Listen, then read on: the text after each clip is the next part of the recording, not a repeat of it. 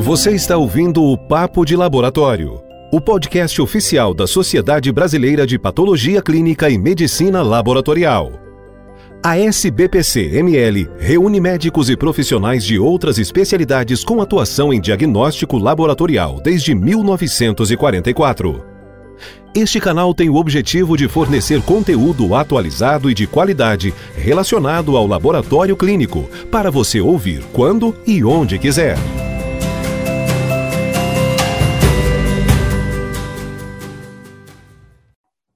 Sou a Bruna, médica patologista clínica, e no episódio de hoje eu tenho a satisfação de conversar com o Dr. Pedro Sadi.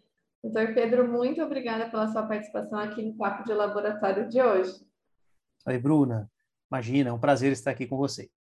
Dr. Pedro Sadi é médico endocrinologista e patologista clínico, é consultor em diabetes e endocrinologia do Grupo Fleury e é diretor da ABJ Diabetes Brasil. Dr. Pedro, então, está aqui para falar com a gente sobre um tema super importante, que é o diabetes mellitus, né? É, bom, mundialmente o diabetes se tornou um sério problema de saúde pública e as previsões elas vêm sendo superadas a cada nova triagem. Em 2020, calculou-se que 9,3% dos adultos entre 20 e 79 anos viviam com diabetes. Pasmem, gente, são cerca de 463 milhões de pessoas. Além disso, 1,1 milhão de crianças e adolescentes com menos de 20 anos apresentavam diabetes tipo 1. Então, a crescente prevalência de diabetes em todo o mundo é impulsionada por uma complexa interação de fatores socioeconômicos, demográficos, ambientais e genéticos. O aumento contínuo se deve em grande parte ao aumento do diabetes tipo 2 e dos fatores de risco relacionados, que incluem níveis crescentes de obesidade, dietas não saudáveis e falta de atividade física. No entanto, os níveis de diabetes tipo 1, com o início na infância, também estão aumentando. Então, nosso papo de laboratório hoje é com um especialista nesse tema, que é o Dr. Pedro Sadi. Dr. Pedro, então, para a gente começar, vamos falar um pouquinho do que é a diabetes. Perfeito. E só complementando a sua introdução, Bruna, é sempre bom destacar que isso é tão relevante do ponto de vista de saúde pública, né, que nós temos o Dia Mundial do Diabetes, que é comemorado justamente no dia 14 de novembro, né, para aumentar mesmo a percepção e trazer a atenção das pessoas, em geral, uh, da importância desse tema, né? Perfeito. É, bom, e então, assim, diabetes mellitus é um conjunto de doenças caracterizados por um aumento da glicemia, né? Então, é, nós temos diversas situações clínicas onde você tem um aumento da glicemia, uh, uh, e isso, então, caracteriza o diabetes mellitus. Existem vários tipos de diabetes mellitus, né? Você já mencionou que o mais comum é o tipo 2, e o segundo mais comum é, é o diabetes mellitus tipo 1. E aqui eu estou falando uh, de, de, de, condições permanentes, né? A gente tem também o diabetes mellitus gestacional, né? Que é também muito importante, mas é caracterizado por uma condição transitória, né? Se permanece depois da gravidez, ele acaba sendo reclassificado como outro tipo de diabetes. Perfeito. E a gente poderia falar um pouco mais detalhadamente sobre esses tipos de diabetes? Quais as diferenças entre eles? Claro. Então, é, vamos começar pelo diabetes tipo 2, que é mais comum, representa aí cerca de 90% dos casos, e a hiperglicemia desse tipo de diabetes ocorre por duas questões, né? Quer dizer, existe uma deficiência relativa na produção de insulina, e existe também um defeito na utilização, no funcionamento desse hormônio. Né? Então, existe um quadro de resistência à insulina, que é esse defeito que eu mencionei, associado a uma deficiência relativa. O que, que é isso? Né? Quer dizer, esses pacientes eles produzem insulina, mas não na quantidade necessária para manter o açúcar sob controle. Classicamente, é uma condição que se inicia na vida adulta, mas é bem verdade que também está aumentando a prevalência em crianças e adolescentes, né? Mas classicamente se inicia na vida adulta e está associada com o excesso de peso e com o sedentarismo. Ótimo. E o diabetes tipo 1? Perfeito. O diabetes tipo 1, é, ele é, difere do tipo 2 com relação à fisiopatologia, quer dizer, a, a origem da hiperglicemia é uma deficiência absoluta de insulina. Né? Então, é uma doença autoimune, onde ocorre a destruição das células que produzem insulina, né? as células beta-pancreáticas, e esse paciente, então, tem uma deficiência é, de insulina, não necessariamente, ou classicamente, não há uma resistência à insulina, mas justamente por essa deficiência absoluta, é, esses pacientes, já de início, né, já no diagnóstico, precisam repor esse hormônio. Então, o tratamento é feito já de imediato com o uso de insulina.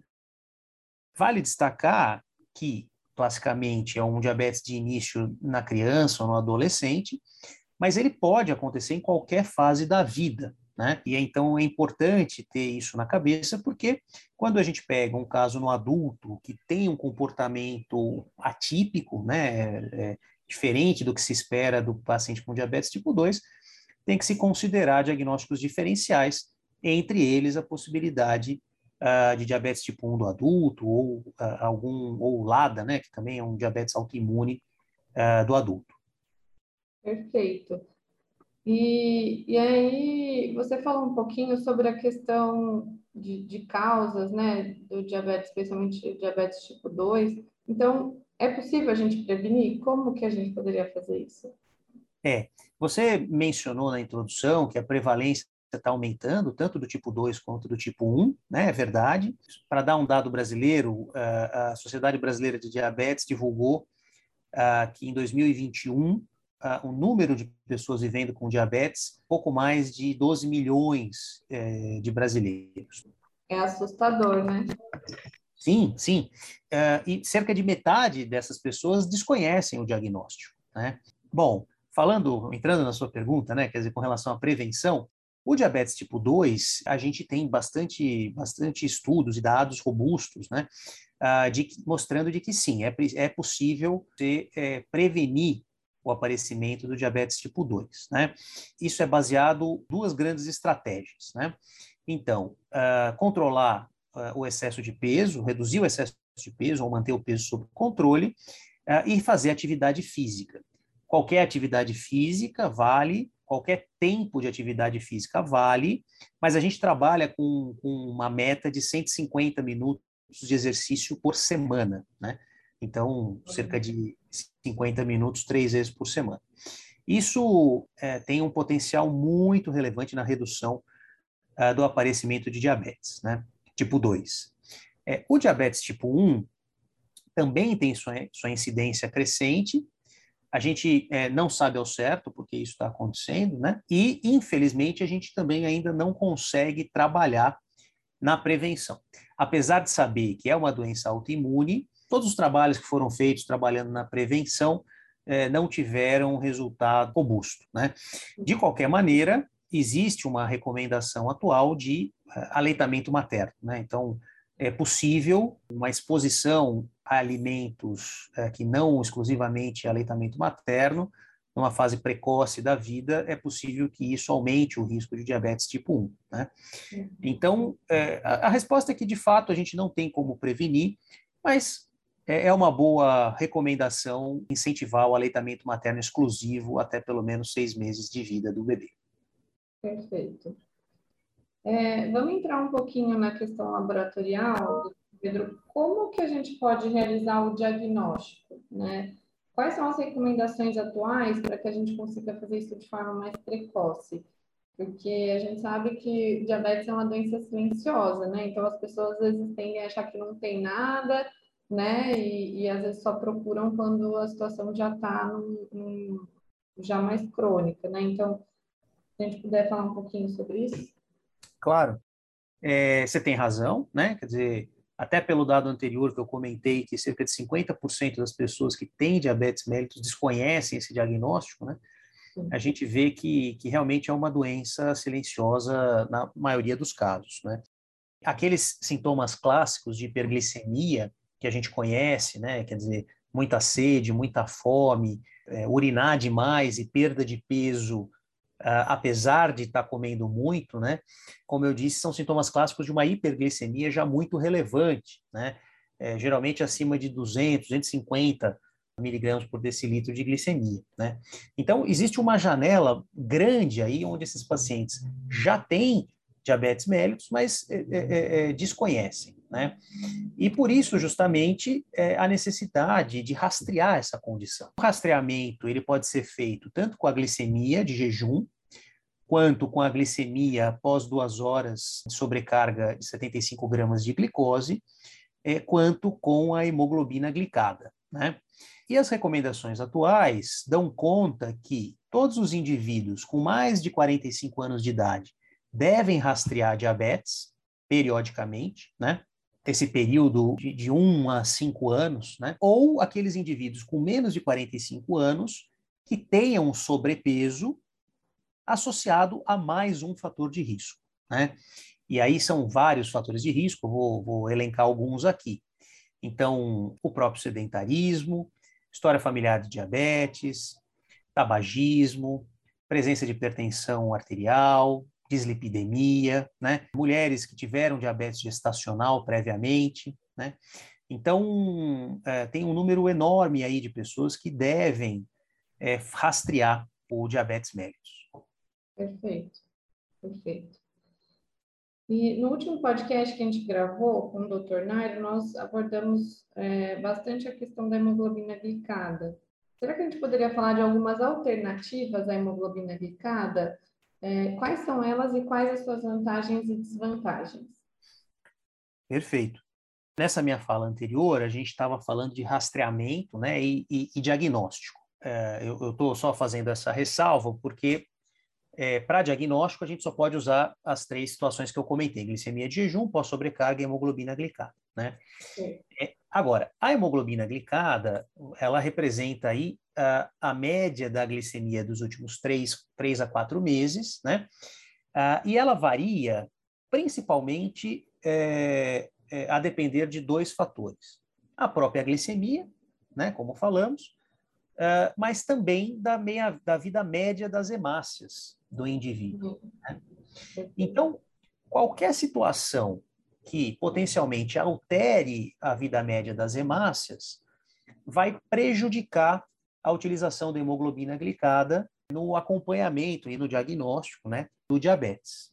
Por quê? Porque não vai estar refletindo alterações da glicemia, vai estar refletindo alterações da vida média das hemácias. Então, entra aí condições frequentes, né, como anemia, anemia ferropriva, hemólise por qualquer motivo, né?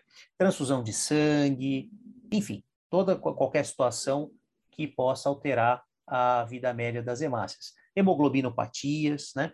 Então, essas são questões que vão prejudicar a interpretação clínica da hemoglobina glicada. Perfeito. Além disso, a, a gente pode ter questões analíticas, né, como é, traços ou variantes de hemoglobina, que podem prejudicar alguns métodos. E aí, quer dizer, você pode tentar resolver isso utilizando um método diferente, né?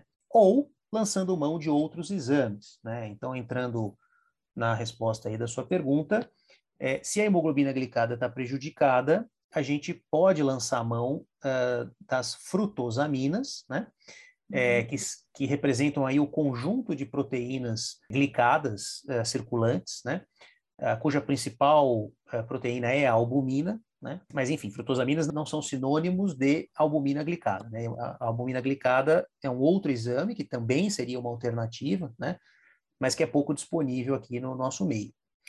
É, a, a, frutosamina vai dar uma ideia do controle metabólico, do controle da glicemia das últimas três semanas, né?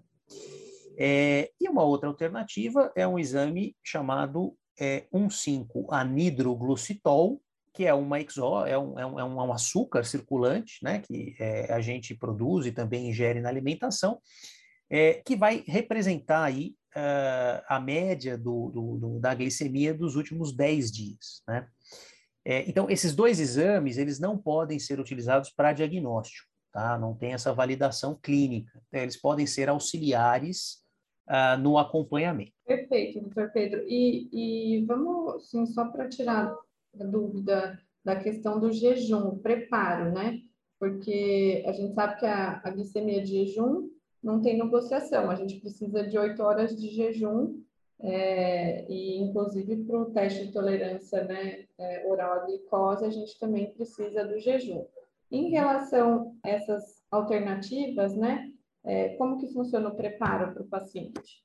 Perfeito. A, a, glicemia de jejum, né, ela, ela, como o próprio nome diz, exige é, esse, pelo menos 8 horas de jejum, né, e um tempo máximo aí de, de, que varia, mas de cerca, a gente não deve passar de 14 horas, né. Já a hemoglobina glicada, justamente por representar a média do açúcar da glicemia dos últimos 3 a 4 meses, ela não sofre é, essa interferência é, de oscilações agudas da glicemia, né? Então, isso se constitui uma vantagem. É, você pode prescindir do jejum para coletar esse analítico. Perfeito. E a gente falou, então, essa questão, né? Esses, esses exames, eles não devem ser utilizados para diagnóstico, né? Então, para os pacientes diabéticos, qual a melhor forma de controlar e acompanhar essa patologia? Então, a gente poderia utilizar nesses pacientes? É, quais são as recomendações atuais? Perfeito. Então, assim, para a maior parte dos pacientes, recomendação é utilizar a hemoglobina glicada, é, é um marcador clínico, importância e relevância inegável, né? É, desde quando ela foi descrita, lá em 1966, até todo o caminho uh, para se notar que ela tem relação com diabetes e com controle metabólico, né? Até finalmente na década de 90, quando o DCCT, o estudo DCCT e mais tarde o estudo KPDS é, é, mostrou, respectivamente, em diabetes mellitus tipo 1 e em diabetes mellitus tipo 2, a importância desse marcador né, hemoglobina glicada, um marcador mesmo, né, de complicações crônicas, né? Então, quanto maior a hemoglobina glicada, maior o risco de complicações crônicas como eh, retinopatia, nefropatia, neuropatia é, e também é, macroangiopatia, né? É, por isso, ele hoje é realmente o, o principal analito aí no acompanhamento. Né? Ah, Para a maior parte dos pacientes, a, a, meta é permanecer abaixo de 7 de hemoglobina glicada, ah, mas essa meta deve, deve ser individualizada de acordo com uma série de fatores clínicos e preferência do paciente. É, mas, uma vez é, atingida a meta estabelecida, a recomendação é fazer uma hemoglobina glicada pelo menos a cada seis meses. Né? É, para aqueles pacientes que não estão uh, na meta, é, essa, a recomendação é fazer a cada três meses até que se atinja a meta. Maravilha. A gente falou um pouquinho agora sobre as complicações, né? Algumas, é, mas a gente poderia detalhar um pouco mais as complicações mais comumente observadas nos pacientes diabéticos, né? Como é possível rastreá-las é, clinicamente, laboratorialmente? Como que a gente pode auxiliar esses pacientes nesse sentido?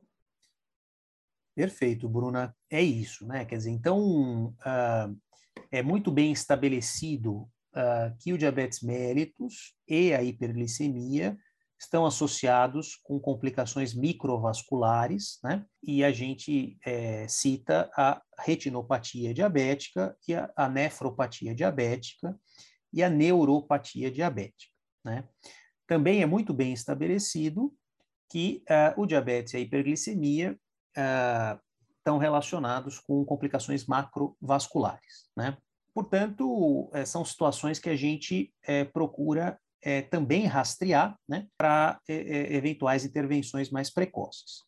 No caso das microangiopatias, a recomendação é pelo menos uma vez por ano colher uma creatinina sérica e uh, dosar a albuminúria. Uh, para tentar, então, uh, é importante fazer esses dois exames, né? Porque você pode ter albuminúria sem alteração de creatinina sérica e você pode ter alteração de creatinina sérica sem albuminúria, né? É, pelo menos uma vez por ano. Se vier alterado, a albuminúria, é necessário confirmar em é, pelo menos mais duas amostras, é preciso é, colher pelo menos mais duas amostras e, se, se confirmar, seguir para o tratamento adequado, né? Lembrando que a albuminúria não é exclusivo de diabetes, né? Pode acontecer em uma série de condições, inclusive condições transitórias, né? Uhum. A retinopatia uh, deve ser rastreada também pelo menos uma vez por ano, através da realização do exame de fundo de olho. É um exame que o oftalmologista deve realizar com dilatação da pupila é, e observando, então, a, a retina. É, neuropatia, o rastreamento é feito clinicamente no consultório, né? Então, esses pacientes é, devem ser submetidos a testes clínicos no consultório, como, por exemplo, o teste de um monofilamento, investigação de, de, de sensibilidade vibratória, né? É, e tem também o teste Ipswich, né? É, que é feito no, no, no consultório.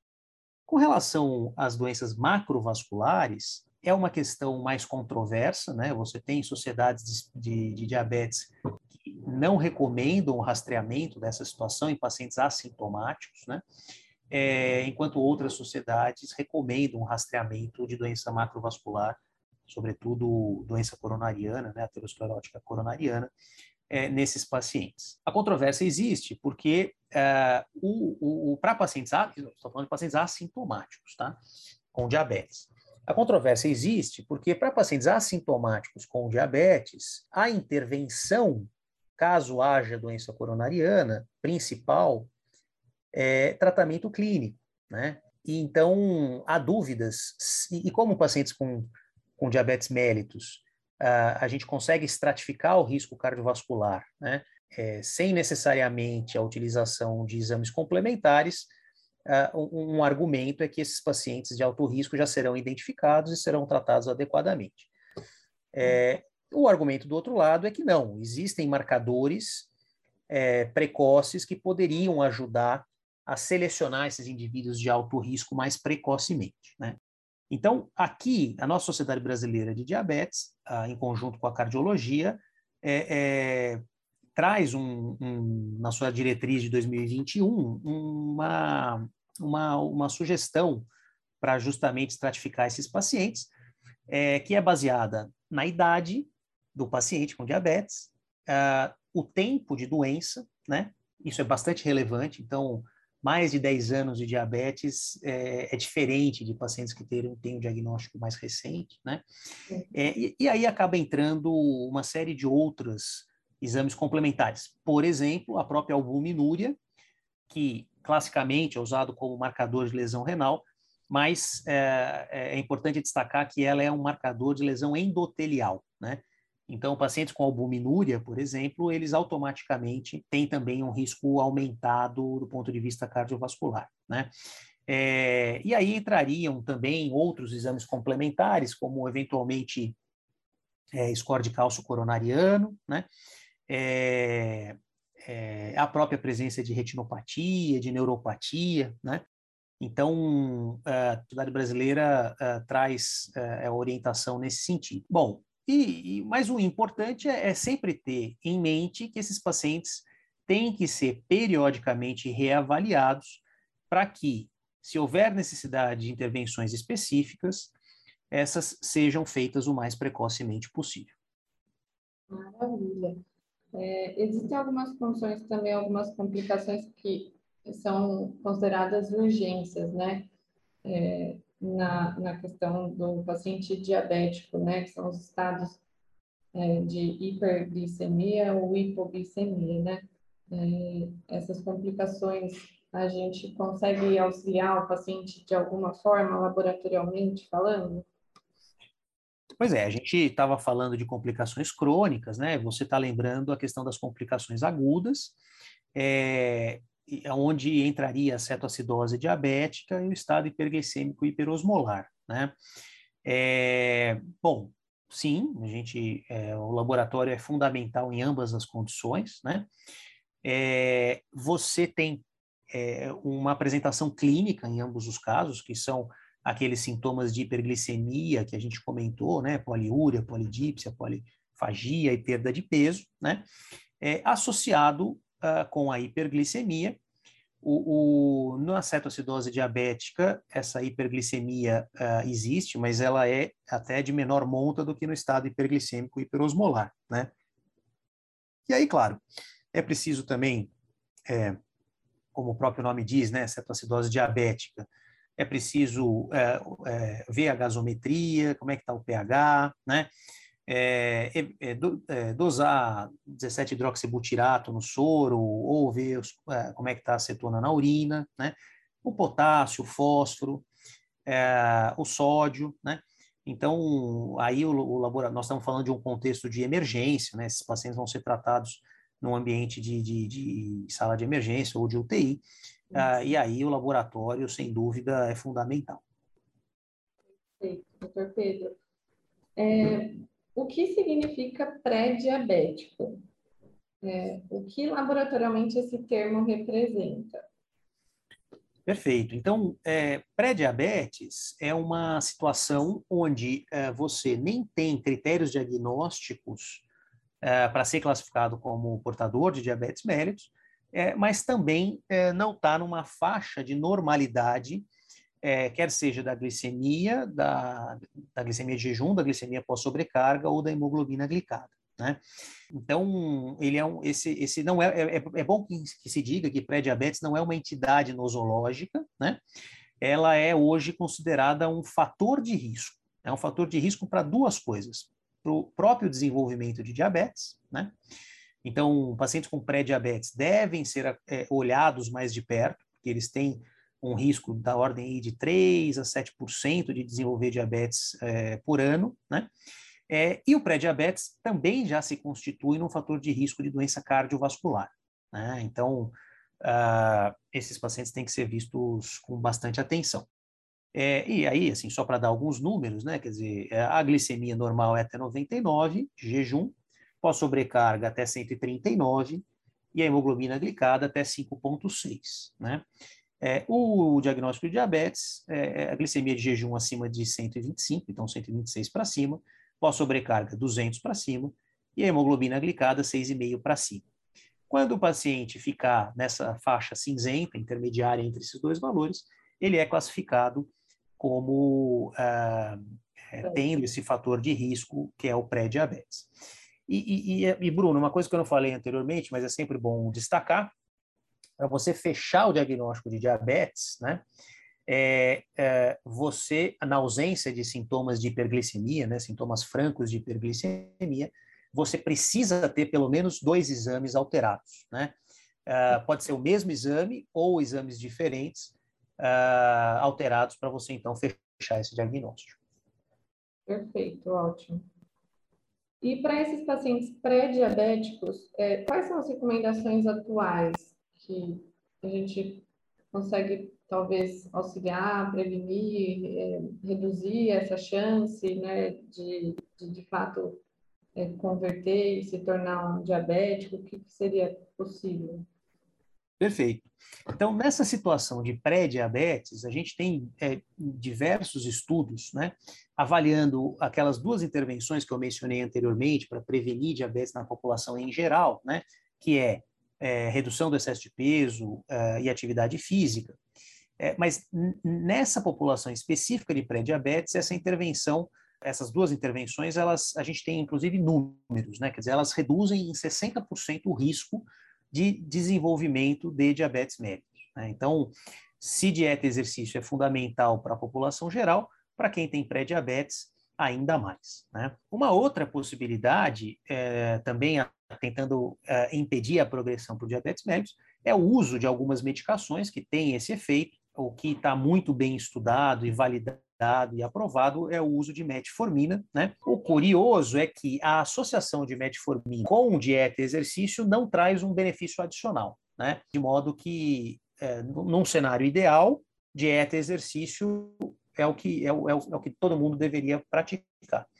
É, um, um outro aspecto interessante é que, apesar da metformina ser muito importante, a gente usar bastante, é, algumas subpopulações de pacientes com pré-diabetes é, tiveram um benefício é, reduzido, né?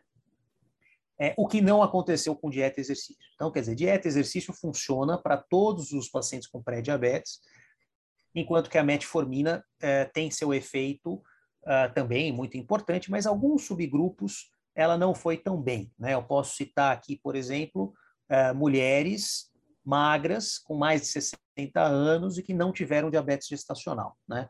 Nessas mulheres, as, a metformina parece não ter um efeito muito relevante. Enquanto que dieta e exercício faz uma, uma super diferença. Perfeito, ótimo. Doutor Pedro, infelizmente a gente está se encaminhando para o final da nossa conversa, é, mas eu queria, assim, é, fechar com essa questão, uma reflexão, né? O, o diabetes é, é uma doença milenar. A gente sabe que os primeiros relatos datam de 1500 antes de Cristo, né? Então já tem relatos aí é, na época em papiros e coisas no Egito de poliúria, polidipsia, urina que atraía moscas e insetos, e essa doença que nos acompanha até o dia de hoje, né? É, então, na sua experiência, né, na sua expertise, o que, que a gente pode citar como maior avanço durante todos esses anos é, falando em diabetes mellitus? Quais são as novidades mais importantes disponíveis ou os estudos que estão ainda em andamento falando em diabetes? Puxa, essa é uma pergunta bem difícil de responder, né, Bruna? Os, os, os avanços foram inúmeros, né? É, você tem razão. Uh, o, a gente tem descrição uh, antes de Cristo de um quadro clínico que, que sugere fortemente a presença de hiperglicemia, né? É, e, e, isso uh, ao longo da história, eu, eu diria que no século XIX começou-se a, a, a, estudar de uma maneira mais sistematizada essa questão, né? É, é, num primeiro momento, uh, se conseguiu localizar que era o pâncreas que, que tinha alguma coisa relacionada com o controle da glicemia, é, mas foi só em 1921, né, que se descobriu a insulina de fato, né? É, aliás, estamos comemorando esse ano 100 anos da descoberta da insulina, né? e essa medicação que salva vidas. Né? É, muito provavelmente, Bruna, o, essas descrições antigas eh, se referiam mais a diabetes tipo 1, né? Uhum. Diabetes tipo 2 era uma doença relativamente rara até o começo, até o começo do século 20. Ela está muito associada realmente com o um incremento de excesso de peso na população, né? além da, da questão do, do, do aumento do sedentarismo. Né? Eu estou fazendo um apanhado da história, né? Sim, perfeito, maravilha. Aí, mais tarde, é, já no século XX, o, e aí, claro, quando a gente fala que, que, que, em 1921 foi descoberta a insulina, e que a partir de então, pacientes com diagnóstico de diabetes tipo 1, as crianças com tipo 1, é, é, puderam ser tratadas, né? quer dizer, antes da insulina, um diagnóstico de diabetes tipo 1 é, é uma sentença de morte, né? Então, a partir da descoberta da insulina, esses pacientes eh, tinham, uh, não morriam, né? Quer dizer, eles tinham ali, uh, controlavam a glicemia, aplicavam insulina e tinham uma, uma, uma vida uh, longa, né? É, então, quer dizer, se você me perguntar, puxa, qual foi a maior descoberta, eu talvez colocaria que foi a insulina, né?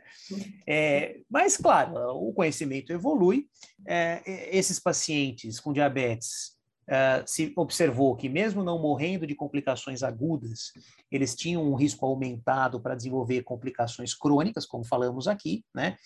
É, e foi só na década de, na década, década de 90 que se mostrou de maneira inequívoca que o controle intensivo da glicemia reduzia a, complicação crônica, né? Sem dúvida nenhuma, as complicações microvasculares, as complicações macrovasculares é, é, levou mais tempo para a gente mostrar que realmente é, o controle metabólico, e aí não só da glicemia, mas de outros fatores de risco, também reduzia a, o risco de, de, de, doença cardiovascular. Né? É, então, a partir da década de 90, uh, ah, mudou completamente o tratamento, né? você passou a mirar naquele alvo geral que eu comentei no começo, uh, de uma hemoglobina glicada menor do que 7. Né? Então, outro avanço muito relevante que a gente pode colocar é justamente o estabelecimento da hemoglobina glicada como um marcador né, é, de segmento clínico, é, e, ao mesmo tempo, a, o conhecimento de que o controle intensivo a, reduzia de maneira muito significativa o risco de complicação crônica. Né? E aí, se a gente adianta mais o tempo, quer dizer, ah, ah, nesses últimos, vamos dizer, 20, 30 anos, houve um, um, um desenvolvimento é, muito importante também de tecnologias relacionadas ao diabetes, né? desde a monitorização, com, com a, a, a, capacidade de monitorar a glicose capilar, né? com, os, com os glicosímetros, mais recentemente os sensores de glicose intersticial, né? É, foram avanços muito relevantes. É, a melhoria dos equipamentos de aplicação de insulina, a redução da agulha, tanto do, tam, do tamanho quanto da espessura, né? É, então, os avanços são inúmeros, né? Mais recentemente, a gente pode citar é, o desenvolvimento de medicamentos para diabetes tipo 2, que mostraram é, proteção cardíaca e proteção renal, né? Os inibidores de SGLT2 uhum. e os análogos de GLP-1. É, então, é, claro, não posso esquecer o desenvolvimento das, dos, do, das bombas de insulina, né? Quer dizer, esses aparelhos de infusão contínua de, de insulina subcutânea, é, acopladas ou não a sensores, né? Que, que conversam com a bomba e que ajudam, então, na, na, na decisão de quanto aplicar de insulina, ou mesmo de des, desligar a bomba quando prevê que vai haver hipoglicemia, né? Então, realmente, os avanços são inúmeros, né? E agora, o que chama a atenção é que, apesar desses inúmeros avanços, a gente ainda não está fazendo um bom trabalho. Eu falo a gente, é, equipe de saúde, pacientes, governos, né? A gente ainda não está fazendo um bom trabalho no controle do diabetes mellitus, né? Quer dizer, eu posso citar aqui uh, que cerca de 25% dos pacientes no Brasil com diabetes mellitus, que sabem que tem diabetes, é, só cerca de 20 25% tem uma hemoglobina glicada menor do que 7, né? Menor do que 8 vai subir para 48%, metade, né? Então, quer dizer, a gente tem aí um número muito grande de pacientes que estão com a hemoglobina glicada fora do alfa, né? É, o que, o que é, serve de alerta, né? De que a gente tem muito espaço ainda para melhorar, é, e isso não é só relacionado a questões de tecnologia e novos medicamentos, né? Fazer nossa lição de casa é, de como uh, identificar esses pacientes, né? Lembrando que metade deles não sabem que tem diabetes, né? É, assim como é, é, com maneiras de engajar, né? Os pacientes no seu tratamento, os pacientes têm que ser ativos, têm que participar, têm que ser o centro do próprio tratamento, né? E também é, treinamento das equipes de saúde para trabalhar no manejo aí junto com o paciente dessa condição. Perfeito, doutor Pedro. Que maravilhoso esse nosso papo de laboratório hoje, foi ótimo. Tenho certeza que as pessoas que estão nos ouvindo também amaram. Muito obrigada pela sua participação no nosso papo de laboratório. Eu espero que a gente receba você mais vezes aqui para trazer esse conteúdo importante para a gente. Muito obrigada. eu que agradeço. É realmente um, um prazer aqui conversar com vocês.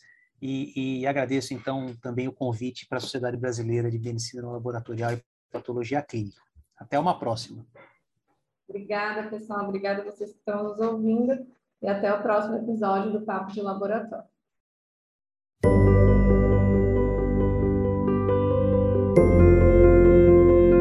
Você ouviu o Papo de Laboratório, o podcast oficial da Sociedade Brasileira de Patologia Clínica e Medicina Laboratorial.